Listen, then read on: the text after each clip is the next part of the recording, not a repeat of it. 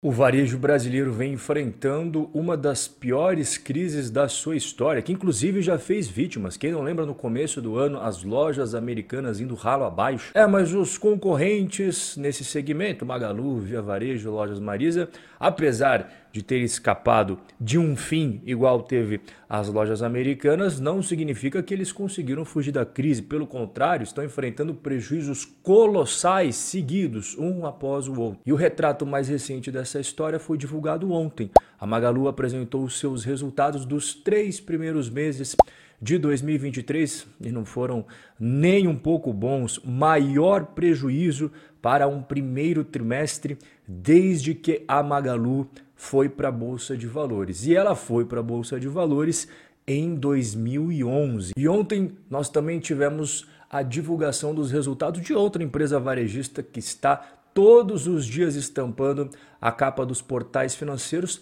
por conta da sua dificuldade financeira em manter os negócios girando. Lojas Marisa também amargaram um prejuízo multimilionário de 149 milhões nos três primeiros meses desse ano, crescendo o prejuízo em 64%. E também tivemos a informação ontem de que as lojas Marisa têm 10 lojas físicas alvos de despejo por falta de pagamento de aluguel. Só as dívidas de aluguel atrasado acumulam já em 10 milhões de reais. E para completar a lista, a gente teve a divulgação da Via Varejo, não foi ontem, foi semana passada, um prejuízo de 297 milhões. Quando você soma o quanto que a Via Varejo pagou em juros e o quanto ela recebeu de juros, você chega ao resultado financeiro líquido. E este resultado financeiro líquido foi negativo em 827 milhões de reais. Hoje a gente vai dar um foco maior às empresas que divulgaram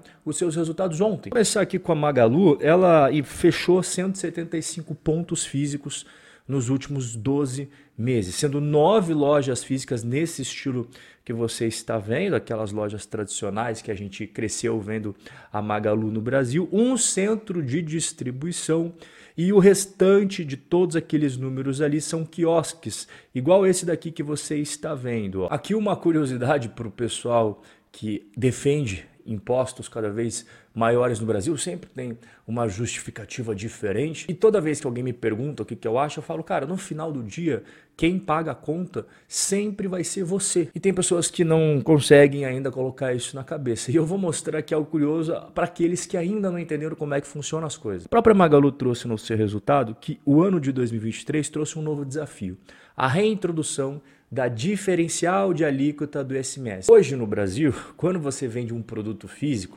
ele tem uma alíquota de ICMS que varia de estado para estado. E para piorar, os produtos também têm alíquotas diferentes. Então, você consegue imaginar a loucura, o manicômio tributário que é o Brasil só nessa questão de ICMS. E foi reintroduzido essa questão do diferencial de alíquota do ICMS para as compras realizadas pelos consumidores de estados diferentes daqueles da origem da mercadoria. É claro que isso daqui vai impactar diretamente, por exemplo, as vendas do e-commerce. Quem você acha que pagou a conta no final do dia? A própria Magalu mencionou ali, ó. Realizamos o repasse gradual do diferencial de alíquota do SMS para o preço final. Pera lá, quem que paga o preço final? É você mesmo. E será que a Magalu aproveitou a queda, a bancarrota das lojas americanas, afinal de contas, as americanas tinham um monte de cliente, ela vendia em loja física, vendia em loja digital e aconteceu aquele negócio. E toda essa crise fez com que as lojas americanas perdessem 70% das vendas online. Será que a Magalu aproveitou isso? Ao que tudo indica, os números aí sim. Tanto é que no primeiro trimestre deste ano, o e-commerce brasileiro como um todo, ele teve uma queda de quase 40%.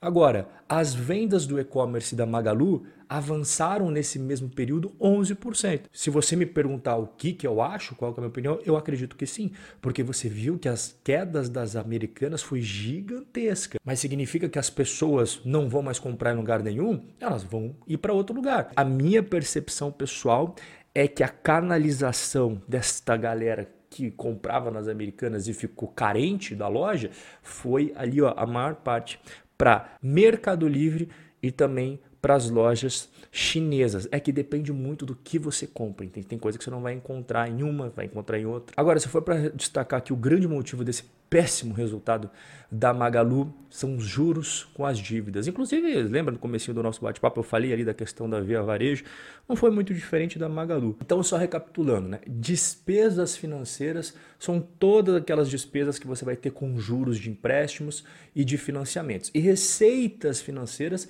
são todas aquelas entradas de grana que você tem de juros por exemplo, das aplicações em renda fixa que você tem na sua empresa. As despesas financeiras, elas pularam de 558 milhões para 750 milhões. Do outro lado, as receitas caíram. As receitas com juros era de 204 milhões e passou a ser de 193. E isso foi o fator primordial para que a Magalu tivesse um prejuízo de 391 milhões de reais. Mas apesar desses prejuízos consistentes que o varejo vem enfrentando, tem empresas que estão com a dívida ali no pescoço, enquanto que outras têm uma situação um pouquinho melhor. Eu vou mostrar para você a diferença do endividamento entre Magalu e Lojas Marisa. Dá uma olhada aqui no da Magalu.